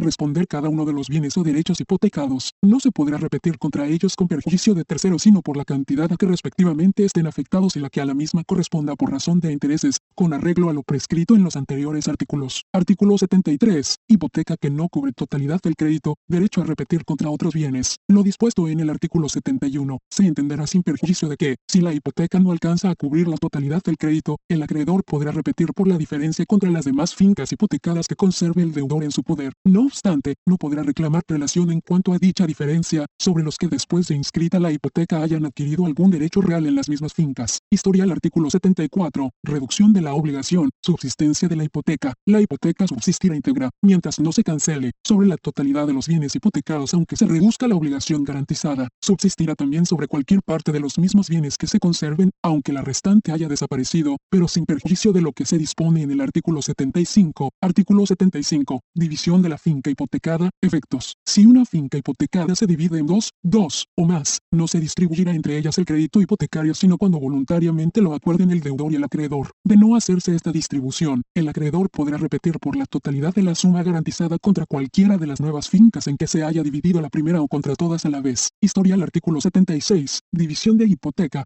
Cancelación parcial, dividida la hipoteca constituida para la seguridad de un crédito entre varias fincas y pagada la parte de dicho crédito con que estuviera grabada alguna de ellas se podrá exigir, por aquel a quien interese, la cancelación parcial de la hipoteca en cuanto a la misma, si la parte de crédito pagado se puede aplicar a la liberación de una o de otras de las fincas grabadas, por no ser inferior al importe de la responsabilidad especial de cada una, el deudor elegirá lo que haya de quedar libre. Historial artículo 77, división de hipoteca, liberación parcial, cuando procede, cuando sea una la finca hipotecada, o cuando siendo varias no se haya señalado la responsabilidad de cada una por ocurrir los casos previstos en el segundo párrafo del artículo 70 y en el artículo 74 de esta ley, no se podrá exigir la liberación de ninguna parte de los bienes hipotecados, cualquiera que sea la parte del crédito que el deudor haya satisfecho. Historial artículo 78, producto de la venta insuficiente, extinción de créditos posteriores. Cuando sobre una o varias fincas existen créditos hipotecarios de varios acreedores y se vendan o adjudiquen judicialmente en pago a un ejecutante, si el precio de venta no supera o iguala al crédito hipotecario que se ejecuta, los créditos posteriores se entenderán de hecho y de derecho extinguidos, y se procederá con arreglo a lo dispuesto en la regla segunda del artículo 207 de esta ley, lo anterior, sin perjuicio de los demás derechos y acciones que los acreedores postergados puedan ejercitar contra su deudor conforme a las leyes. Artículo 79. Igualdad de plazos o hipotecas. Distribución del precio a prorrata cuando en una misma escritura se constituyan dos, dos o más hipotecas sobre una finca derecho sin establecer prioridad alguna, se entenderá que todas gozarán de igual rango y condición jurídica a los efectos de este título. Cuando se vendan los bienes grabados el precio obtenido se repartirá por rata entre los acreedores correspondientes. En el caso que vendidos judicialmente los bienes grabados, el precio obtenido en la subasta no cubra el total de todos los plazos o hipotecas. Dicho precio se repartirá por rata entre los acreedores correspondientes, en proporción al interés de cada uno. Y si alguno de los plazos o hipotecas no está vencido, y el comprador de la finca derecho no quiere consignar la parte de precio que proceda adquiriendo la finca derecho con el gravamen, deberá hacerse constar así en el registro, en virtud de mandamiento judicial que, a la vez, especificará la reducción operada en el importe de los créditos conforme a lo expresado anteriormente. Artículo 80. Valor de la finca en la escritura, requisito indispensable para ejecutar. Para que pueda tramitarse la ejecución y cobro de un crédito hipotecario es indispensable que en la escritura de constitución de hipoteca se exprese el valor de la finca derecho real hipotecado acordado entre las partes para que sirva de tipo mínimo en la primera subasta a celebrarse. Para la segunda y tercera subasta regirán los tipos señalados en el artículo 104 de esta ley. Artículo 81. Constitución por sí o nulidad de hipoteca constituida por personas sin derecho. Los que conforme a este título tienen la facultad de constituir hipotecas voluntarias, podrán hacerlo por sí o por medio de apoderado. La hipoteca otorgada por el que no tenga derecho para ello, no prevalecerá aunque el otorgante adquiera después dicho derecho. Historial, historial, historial, artículo 82. Obligación sujeta a condición suspensiva o plazo suspensivo, efecto de su aseguramiento respecto de tercero. La hipoteca sujeta a condición suspensiva o plazo suspensivo inscrita surtirá efecto contra tercero desde su inscripción. Si la condición se cumple, si la obligación asegurada está sujeta a condición resolutoria inscrita, surtirá la hipoteca su efecto en cuanto al tercero hasta que se haga constar en el registro el cumplimiento de la condición. Historial artículo 83. Constitución unilateral a favor de persona determinada, aceptación por beneficiaria, ni las constituidas en garantía de instrumentos negociables. En las hipotecas voluntarias constituidas por acto unilateral del dueño de la finca derecho hipotecado a favor de una persona determinada, la aceptación de esta se hará constar en el registro por nota. Los efectos de la hipoteca se retrotraen traerán a la fecha de su constitución. Si la aceptación de la persona a cuyo favor se constituyó la hipoteca no consta en el registro, transcurridos dos, dos meses contados desde la fecha en que fue requerida mediante notario, la hipoteca podrá cancelarse a petición del dueño de la finca derecho. En la escritura de cancelación, no será necesario el consentimiento de la persona a cuyo favor se constituyó la hipoteca. En todo caso de hipoteca constituida en garantía de instrumentos negociables o títulos transmisibles por endoso o al portador, se regirá su cancelación por lo dispuesto en el artículo 121 de esta ley. Artículo 84. Hipoteca de 500 mil dólares. 500 mil dólares o más, las hipotecas por una cuantía de 500 mil dólares, 500 mil dólares o más, a las cuales les sea de aplicación la sección 8558 del título 13 del Código de Rentas Internas de Puerto Rico de 1994, según enmendado, o cualquier ley que la sustituya, serán inscribibles siempre que se presenten con una certificación oficial expedida por el Departamento de Hacienda que acredite la erradicación de la planilla informativa sobre declaración afirmativa de cuantías transaccionales, según dispuesto en dicha sección. No obstante, no se podrá denegar la presentación del documento. Se exime de este requisito el negocio financiero cuando el adquirente sea una persona no residente del Estado Libre Asociado de Puerto Rico o cuando se refiera a una hipoteca reversible. Artículo 85. Modificación de obligación, falta de inscripción y efecto. Toda obligación, falta de inscripción y efecto. Novación, nueva inscripción. Antes artículo 187 LH, 30 LPR a 2606. Hecho o convenio entre las partes que pueda modificar o destruir la eficacia de una obligación hipotecaria anterior, como el pago, la compensación, la espera o prórroga, el pacto o promesa de no pedir la novación del contrato primitivo y la transacción o compromiso, no surtirá efecto contra tercero, a menos que se haga constar en el registro por medio de una inscripción nueva, de una cancelación total o parcial o por medio de una nota, según el caso. Artículo 86. Novación, nueva inscripción o nota marginal. El hecho o convenio entre las partes que produzca la novación total o parcial del contrato inscrito, provocará una nueva inscripción y se cancelará la precedente. Cuando el hecho o convenio provoque la resolución e ineficacia del mismo contrato, en todo o en parte, se extenderá una cancelación total o parcial, cuando el hecho o convenio tenga por objeto llevar a efecto un contrato inscrito pendiente de condición suspensiva se extenderá una nota marginal. Artículo 87. Posposición de rango. Requisitos. Una hipoteca inscrita podrá posponerse a otra, siempre que el acreedor cuyo crédito se pospone consienta expresamente en escritura pública. Artículo 88. Consentimiento de terceros. En todo caso de modificación, novación total o parcial, o posposición, donde aumente la cantidad del principal o interés, se posponga la fecha de vencimiento de la obligación, el rango, o cuando se permuten hipotecas, se requerirá el consentimiento mediante escritura pública de los acreedores posteriores o intermedios que surjan del registro. Deberán consentir también los titulares de gravámenes sobre la hipoteca, modificada o permutada que resulten del registro. En los casos de modificación de hipoteca, el consentimiento comprende a su vez la posposición de rango a favor de la modificación Artículo 89. Constancia notarial. En la escritura de modificación, novación, permuta, y en todos los casos de instrumentos negociables garantizados por hipoteca, el notario autorizante deberá hacer constar que tuvo ante sí los instrumentos y que tomó razón en ellos de los cambios efectuados. Artículo 90. Enajenación. Cesión del crédito hipotecario. Efecto en cuanto a tercero. La enajenación o la cesión del crédito hipotecario afectarán a tercero desde su inscripción en el registro. El deudor hipotecario no quedará obligado por dicha enajenación o cesión en más de lo que esté por el suyo y siempre que haya sido notificado según se dispone por reglamento. El sesionario se subrogará en todos los derechos del cedente. Artículo 91. Instrumentos negociables garantizados con hipoteca. Transferencia del derecho hipotecario. Cuando una hipoteca se constituya para garantizar instrumentos negociables o títulos transferibles por endoso o al portador, el derecho hipotecario se entenderá transferido con el instrumento, sin necesidad de dar conocimiento de ello al deudor, ni de hacerse constar la transferencia en el registro. Artículo 92. Instrumentos negociables garantizados con hipoteca. Escritura de constitución.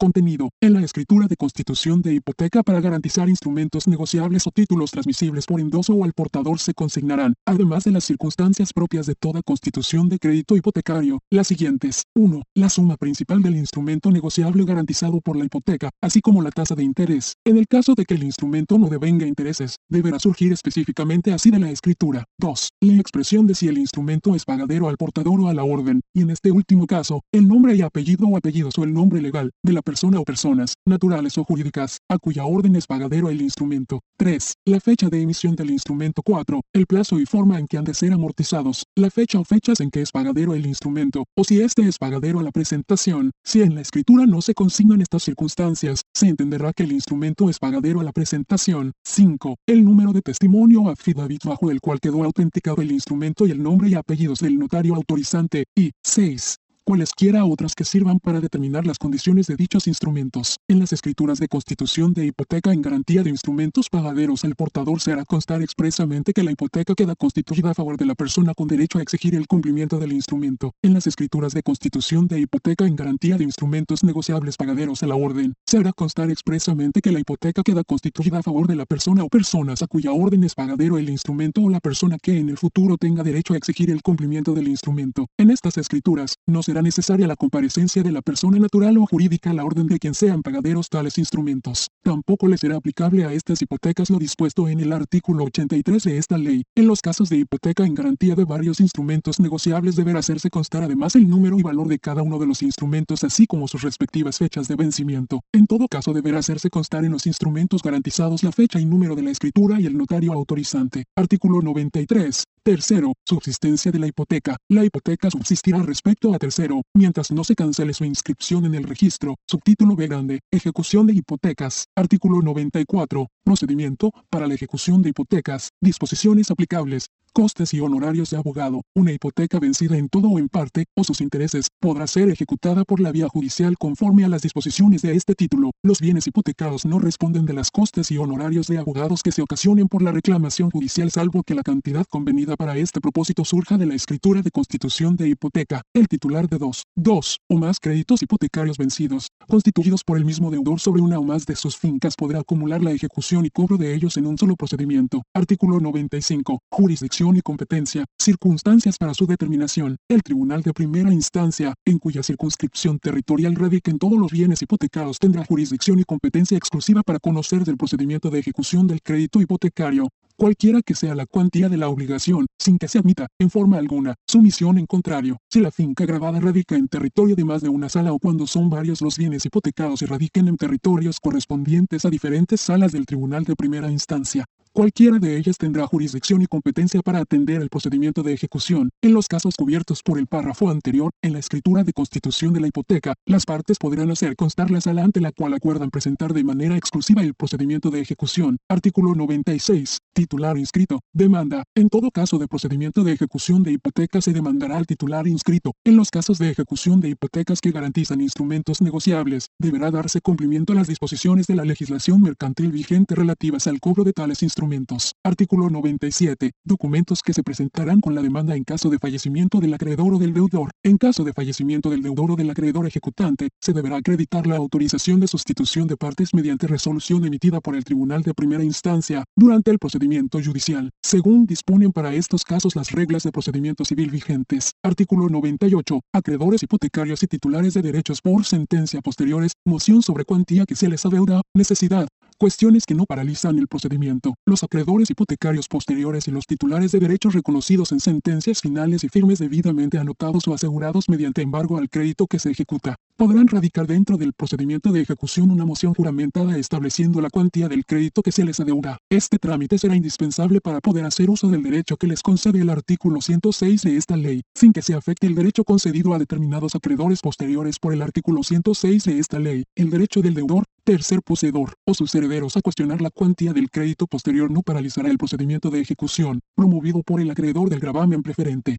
Cualquier incidente a estos efectos se resolverá en acción ordinaria independiente ante tribunal competente. Artículo 99. Sentencia. Subasta. Edicto. Una vez se declare con lugar la demanda y advenga final y firme la sentencia dictada en el procedimiento de ejecución de hipoteca, el tribunal ordenará, a instancia del ejecutante, la expedición del correspondiente mandamiento para que el alguacil proceda a la subasta de los bienes hipotecados. Previo a la subasta se publicará un edicto anunciando la misma de conformidad con lo establecido en las reglas de procedimiento civil vigentes. Artículo 100. Citación del titular o tercer poseedor. El titular demandado que haya comparecido a juicio, así como el tercer poseedor que haya procedido con arreglo al artículo 49 de esta ley, será citado para la subasta conforme exigen las reglas de procedimiento civil. Artículo 101. Citación de acreedores posteriores a crédito ejecutado y anteriores a la anotación de demanda, los que hayan inscrito o anotado su derecho con posterioridad a la hipoteca objeto de ejecución y con anterioridad a la anotación de demanda, serán citados para la subasta conforme exigen las reglas de procedimiento civil. Artículo 102. Edicto de subasta. Contenido y advertencias. El alguacil expresará en el edicto de subasta lo siguiente. 1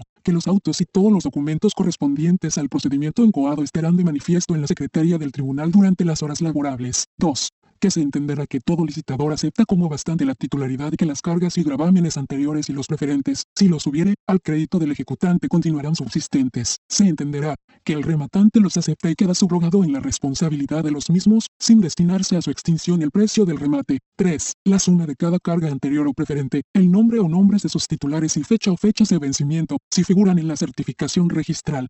4. La descripción de los bienes o derechos reales objeto de subasta, el precio mínimo del remate y los restantes detalles complementarios sobre la subasta, tales como el día, hora y sitio en que se efectuará el remate. 5. Todos los nombres de los acreedores que tengan inscritos o anotados sus derechos sobre los bienes hipotecados con posterioridad a la inscripción del crédito del ejecutante, o de los acreedores de cargas o derechos reales que los hubiesen pospuesto a la hipoteca ejecutada y las personas interesadas en, o con derecho a exigir el cumplimiento de instrumentos negociables garantizados hipotecariamente con posterioridad al crédito ejecutado, siempre que surjan de la certificación registral, para que puedan concurrir a la subasta si les convenga o satisfacer antes del remate el importe del crédito, de sus intereses, costes y honorarios de abogados asegurados, quedando entonces subrogados en los derechos del acreedor ejecutante. 6. Se expresará que la propiedad a ser ejecutada se adquirirá libre de cargas y gravámenes posteriores historial. Artículo 103. Historial, normas y condiciones en la orden o edicto de subasta. Personas afectadas. Las normas, requisitos, condiciones y términos referentes a la subasta, expresados en la orden de subasta o en el edicto, obligarán y afectarán categóricamente a todas las partes en el procedimiento hipotecario, incluyendo acreedores posteriores, licitadores, interventores, adjudicatarios,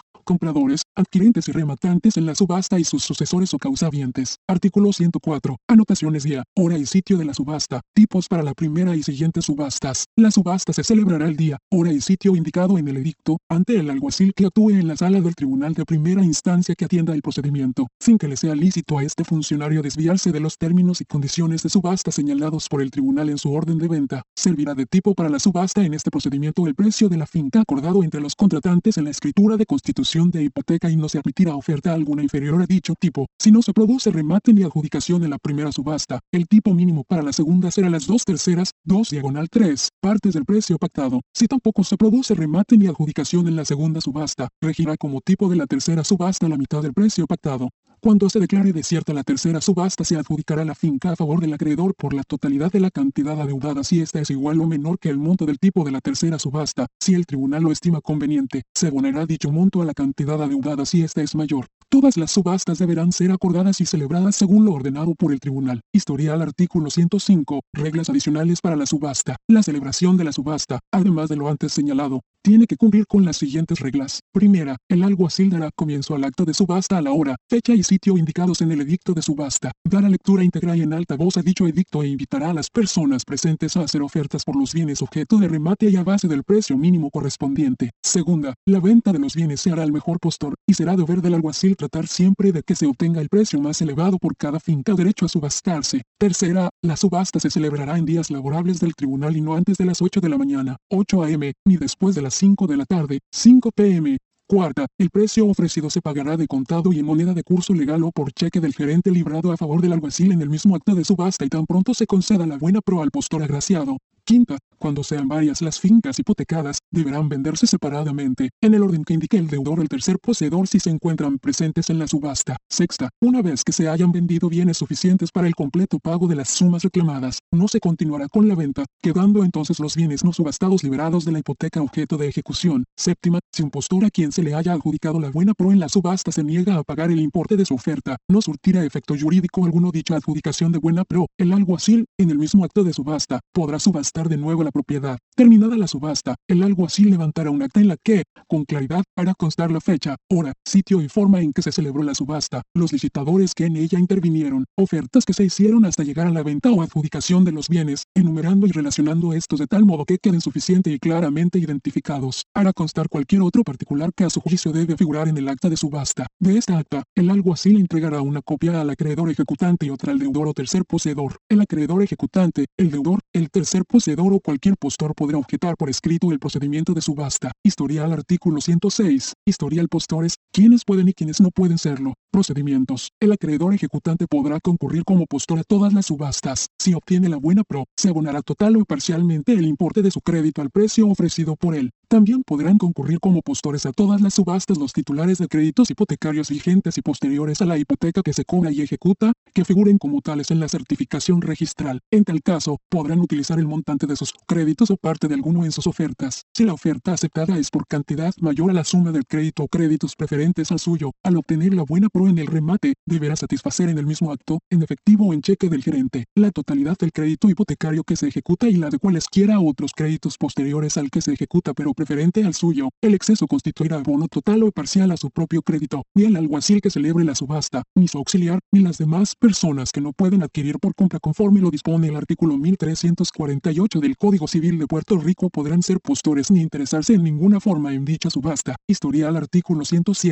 Subasta. Procedimientos posteriores. Confirmación de la adjudicación. No confirmación y efecto. Celebrada la subasta, el alguacil devolverá a la secretaria del tribunal el mandamiento y el acta junto con el edicto y demás documentos relativos a la subasta, incluyendo cualquier objeción al procedimiento hecho durante el mismo. El secretario pasará inmediatamente al tribunal todo el expediente del procedimiento y este dentro de un término que no excederá de 10 10 días lo examinará cuidadosamente para cerciorarse de que en todos los trámites del procedimiento se cumplieron debidamente los requisitos señalados en este subtítulo, y así lo determinará. A petición de parte, el tribunal dictará una orden confirmando la adjudicación o venta de los bienes hipotecados, sin la cual no será inscribible en el registro de la propiedad la adjudicación o venta. No obstante lo anterior, si se debe a la demora del tribunal en emitir la orden confirmando la adjudicación o venta de los bienes hipotecados, la ausencia de dicha orden no podrá ser notificada como defecto que impida la inscripción de la adjudicación o venta judicial, en la medida en que la ausencia de dicha orden sea el único impedimento para proceder a la inscripción de la adjudicación o venta judicial. El término del asiento de presentación correspondiente continuará vigente hasta el día en que se presente en el registro de la propiedad una copia de dicha orden. En la alternativa, en caso de que el registrador notifique como defecto el que el tribunal haya emitido una orden anulando la adjudicación o venta de los bienes hipotecados, la vigencia de la fecha de presentación se regirá conforme al artículo 238 de esta ley. Si el tribunal concluye que no se han cumplido, en todo o en parte, los requisitos dispuestos en este subtítulo, expondrá las razones en que se funda y ordenará se corrijan los errores, faltas o defectos que haya observado, y que se practiquen debidamente las diligencias o actuaciones incorrectas que surjan del expediente. Podrá ordenar además al deudor o tercer poseedor que no pague cualquier cuantía que se le haya requerido pagar en exceso de las debidas o que no esté cubierta por la garantía hipotecaria. Una vez corregidos o subsanados esos errores, faltas o defectos en la forma ordenada, el tribunal confirmará la adjudicación o venta. El acreedor hipotecario podrá tramitar un nuevo procedimiento de ejecución con arreglo a lo dispuesto en este subtítulo cuando la venta no sea confirmada por error en el procedimiento o cualquiera otra razón determinada por el tribunal. Si el tribunal finalmente no confirma la adjudicación o venta, quedará la misma sin efecto ni valor jurídico alguno, devolviéndose el precio pagado al comprador. Artículo 108.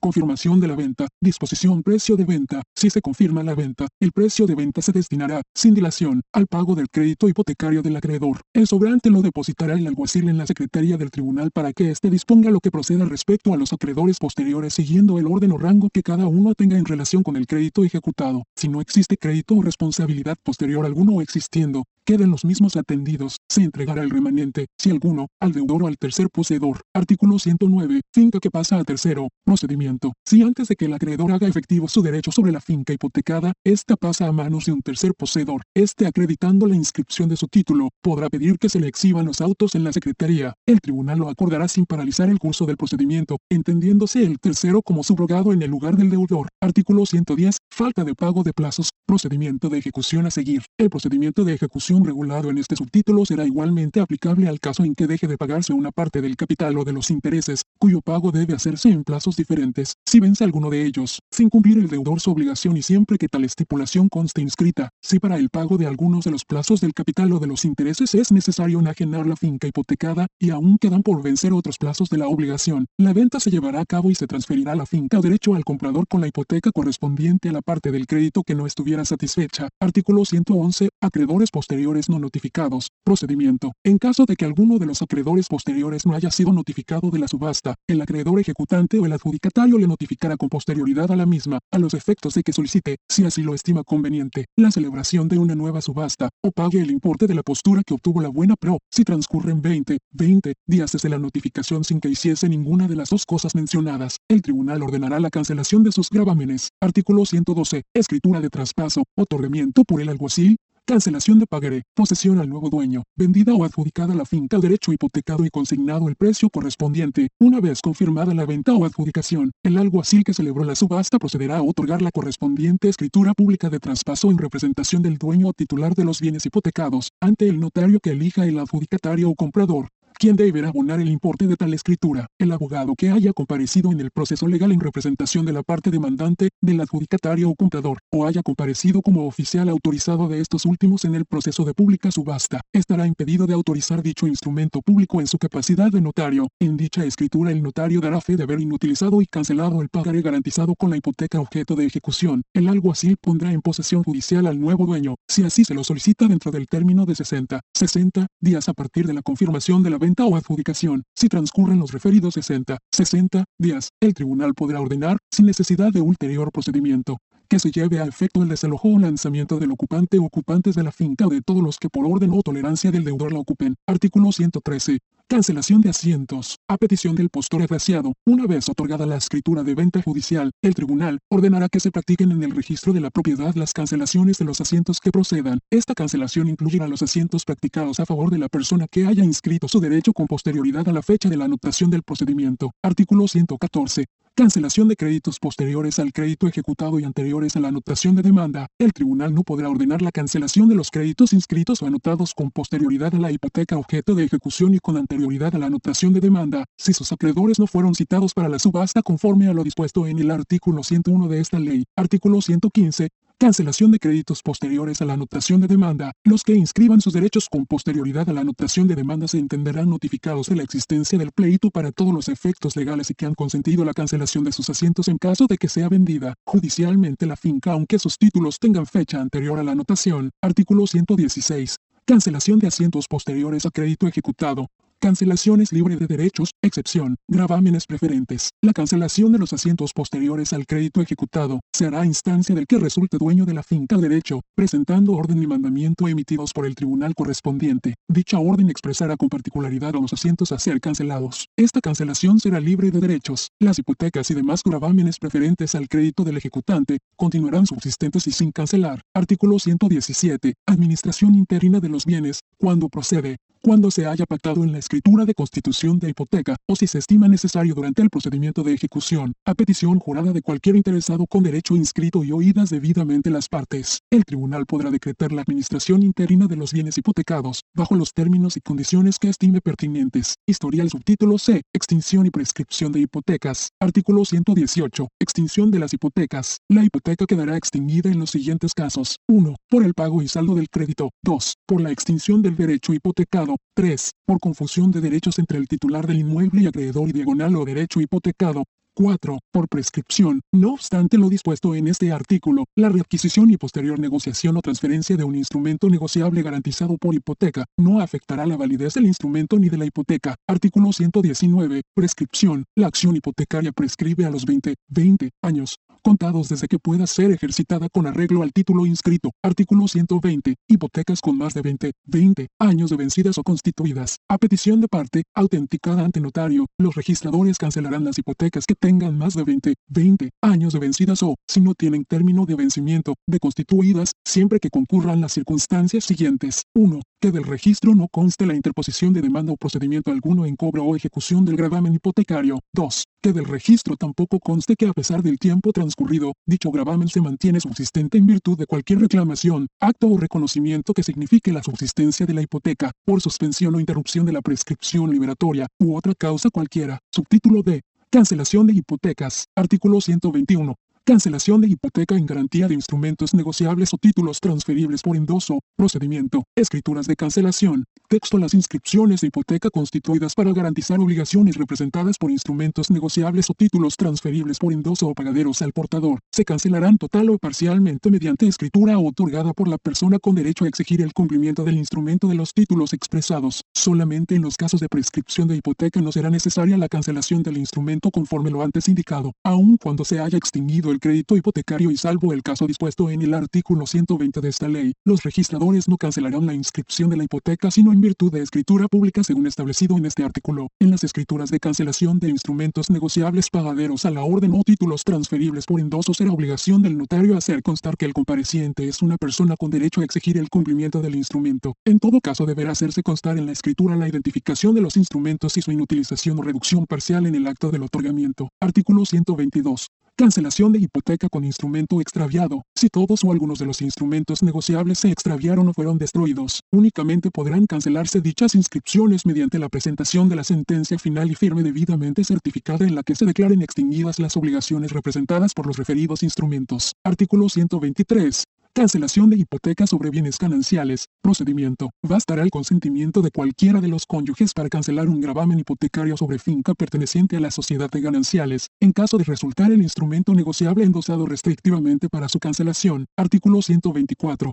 Cancelación de hipotecas sobre bienes litigiosos. Las inscripciones de hipotecas constituidas sobre bienes litigiosos se cancelarán con la presentación de la sentencia final y firme emitida por el tribunal debidamente certificada. Artículo 125. Dación en pago de hipoteca. Cancelación. La dación en pago de la obligación garantizada con hipoteca conlleva la cancelación de la hipoteca objeto de dación. El notario deberá certificar haber cancelado e inutilizado el pagaré garantizado por la hipoteca. En este caso se pagarán aranceles por el valor de la dación o la hipoteca, lo que sea mayor. Título B. Derecho hereditario. Artículo 126. Derecho hereditario. El derecho hereditario se inscribirá a favor de todos los que resulten herederos mediante la presentación del testamento o la declaratoria de herederos. En el caso de que se trate de bienes que tengan la presunción de gananciales, la inscripción se hará solo en cuanto a la cuota abstracta e indivisa que pudiera corresponder al cónyuge difunto. Si en la declaratoria de herederos o el testamento no se describen los bienes, deberá presentarse acompañada de instancia conforme se dispone en el reglamento. Artículo 127. Testamento. Requisitos para su inscripción. Para que un testamento sea inscribible deberá cumplir con todos los requisitos establecidos en el Código Civil de Puerto Rico. Artículo 128. Testamento. Cuando no será inscribible, no se inscribirá el derecho hereditario mediante testamento.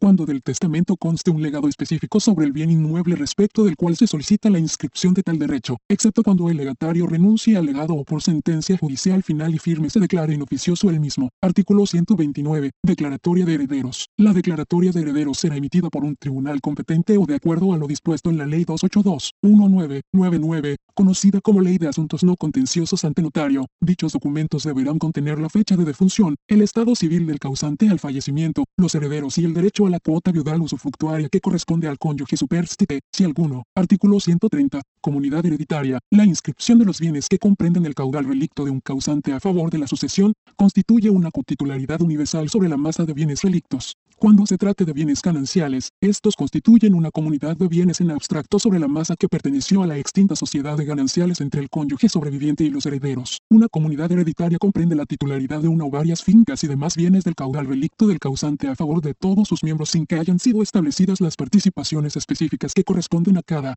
coheredero. Artículo 131. Inscripción de participaciones específicas. Partición y adjudicación de comunidad hereditaria. Mientras no se haya realizado la partición y adjudicación de la herencia, aún aún en aquellos casos en que se trate de un solo bien o aunque la cuota de cada heredero pueda determinarse, solamente podrá inscribirse a favor de cada heredero su derecho hereditario sobre una participación abstracta e indivisa en el caudal relicto. También podrá inscribirse el derecho a la cuota usufructuaria, cuando se determina que hay un cónyuge sobreviviente. La inscripción de participaciones específicas a favor de cada comunero se practicará en virtud de resolución judicial final y firme o escritura pública con la comparecencia y consentimiento de todos los herederos y legatarios si los hubiera. A la partición y adjudicación de todo o parte del caudal, el consentimiento del cónyuge superstite es indispensable para la validez de las operaciones particionales mientras no haya habido conversión o liquidación del usufructo viudal. Cuando se trata de heredero único, el documento de la sucesión equivaldrá a la adjudicación a los efectos de inscribir directamente a favor de dicho heredero los derechos que aparezcan a nombre del causante. Solo se podrán inscribir enajenaciones o gravámenes sobre cuotas específicas cuando éstas hayan sido previamente adjudicadas. La adjudicación no será necesaria en las siguientes circunstancias. 1 cuando comparecen todos los coherederos o interesados a enajenar o grabar la totalidad de su derecho hereditario a favor de un tercero. 2. Cuando todos los coherederos o interesados venden la totalidad de su derecho hereditario a favor de un comunero soltero o casado bajo el régimen de separación de bienes. 3 cuando uno o más de los coherederos transfiere su derecho hereditario o participación abstracta e indeterminada en la totalidad de la herencia. 4. Cuando una persona haya adquirido todos los derechos hereditarios. Artículo 132. Legatario. Inscripción a su favor. Texto El legatario podrá inscribir su título sobre los bienes inmuebles específicamente legados, mediante una escritura de pago de legado en la que comparezcan todos los herederos forzosos y el legatario. En ausencia de herederos forzosos, la escritura de pago de legado deberá ser otorgada por el albacea y el legatario. La copia certificada de la escritura de pago de legado deberá ser presentada en el registro acompañada de los siguientes documentos certificados. 1. Escritura de testamento. 2. Certificación acreditativa de testamento expedida por el Registro General de Competencias Notariales de la Oficina de Inspección de Notaría en la cual se confirme que el mismo no ha sido revocado ni modificado. 3. Certificado de defunción del causante. 4. Certificación del Departamento de Hacienda sobre el relevo de gravamen de contribución sobre herencia o la autorización para realizar la transacción. Artículo 133. Anotación del legado. Procedimiento. El legatario podrá solicitar la anotación de su legado mediante la presentación de los siguientes documentos certificados. 1. Escritura de testamento. 2. Certificación del registro de testamentos acreditativa de que el testamento no ha sido revocado ni modificado. 3. Certificado de defunción del causante.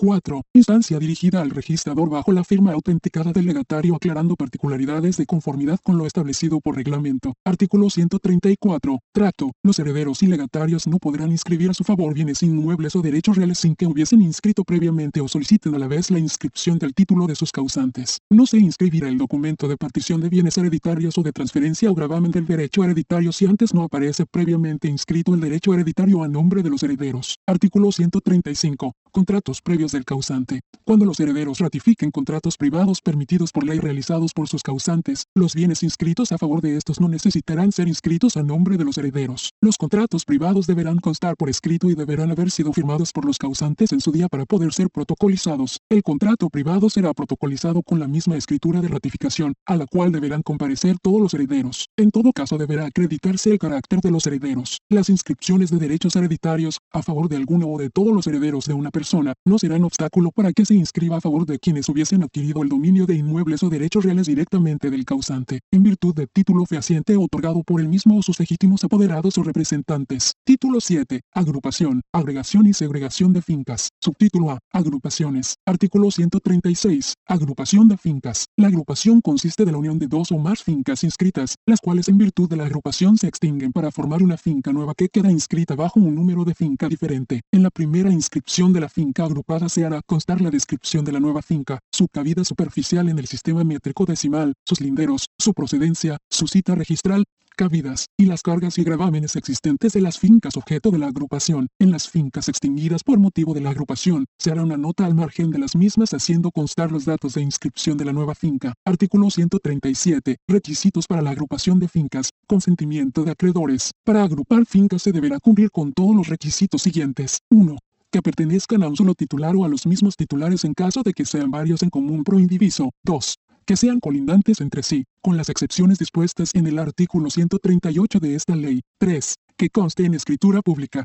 4. En caso de que las fincas objeto de agrupación estén grabadas con hipotecas, los acreedores registrales deberán consentir mediante su comparecencia en la escritura pública de agrupación. Solo si se afecta el rango, se permitirá la agrupación de fincas pertenecientes a distintos titulares siempre y cuando la agrupación quede inscrita a favor de una comunidad de bienes constituida por todos los titulares de las fincas agrupadas. En la escritura de agrupación se expresarán las participaciones correspondientes a cada miembro de la comunidad. Artículo 138. Agrupación de fincas no colindantes. Las fincas que no son colindantes entre sí podrán agruparse como una sola finca y bajo un mismo número, cuando pertenecen a un solo titular o a los mismos titulares en caso de que sean varios en común pro indiviso, y siempre que cumplan con los siguientes requisitos. 1 que sea una explotación agrícola o industrial que forme una unidad orgánica o un cuerpo de bienes unidos o dependientes entre sí, o 2 que las fincas se unan a un edificio sometido al régimen de propiedad horizontal para que en calidad de elementos comunes y como anejos inseparables presten servicios a los apartamentos o se destinen al mantenimiento del edificio. Los inmuebles así agrupados quedan sometidos al régimen de propiedad horizontal como elementos comunes generales voluntarios o elementos comunes limitados. Cuando un estacionamiento existe como finca independiente, podrá agruparse a la finca principal o apartamento individualizado que pertenece al mismo titular. 3. Las fincas que se unan a un inmueble sometido a régimen de vivienda cooperativa para que como elementos comunes y como anejos inseparables presten servicios al inmueble o se destinen a su mantenimiento. Los inmuebles así agrupados quedan sometidos al régimen legal de dicha cooperativa como elementos comunes. En este caso se deberá cumplir con lo establecido en la Ley de Vivienda de Cooperativa. Artículo 139. Agrupación de concesiones administrativas. Las concesiones administrativas inscritas podrán agruparse, excepto las que sean accesorias de otras fincas o concesiones. Artículo 140. Prohibición de agrupación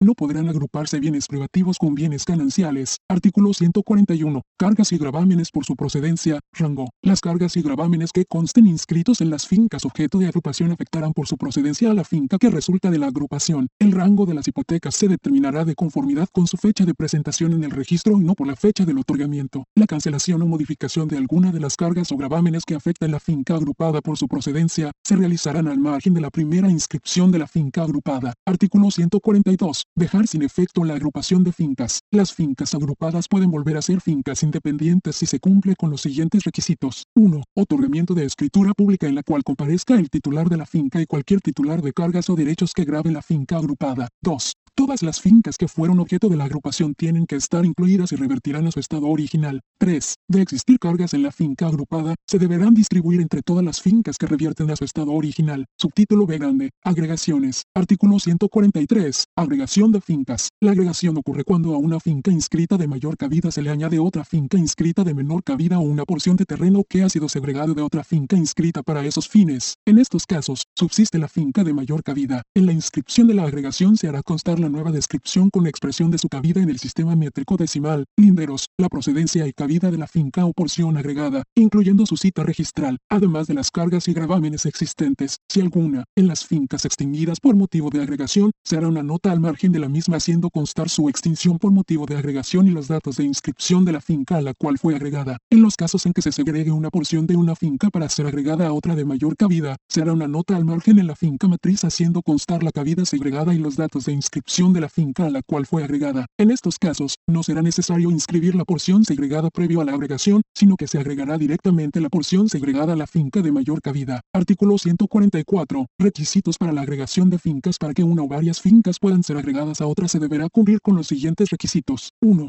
que las fincas a ser agregadas pertenezcan a un solo titular o a los mismos titulares en caso de que sean varios en común pro indiviso. 2 que las fincas sean colindantes entre sí, con las excepciones dispuestas en el artículo 145 de esta ley. 3. Que la cabida total de la finca o la porción de terreno a ser agregada no exceda el 20%, 20% de la cabida de la finca principal a la cual va a ser agregada. En caso de pretender agregar varias fincas o porciones a otra finca cuya suma exceda del 20%, 20%, deberán ser objeto de agrupación de conformidad con el subtítulo A de este título, correspondiente a las agrupaciones. 4. Que conste en escritura pública. No se podrán agregar bienes privativos con bienes gananciales. Artículo 145. Fincas o predios no colindantes. Prohibición de agregación. Una finca o predio de terreno podrá agregarse a otra finca de mayor cabida aun cuando no sean colindantes entre sí siempre que sea una explotación agrícola o industrial que forme una unidad orgánica o un cuerpo de bienes unidos o dependientes entre sí y que pertenezcan a un solo titular o a los mismos titulares en caso de que sean varios en común pro indiviso. No podrán agregarse bienes privativos con bienes gananciales. Artículo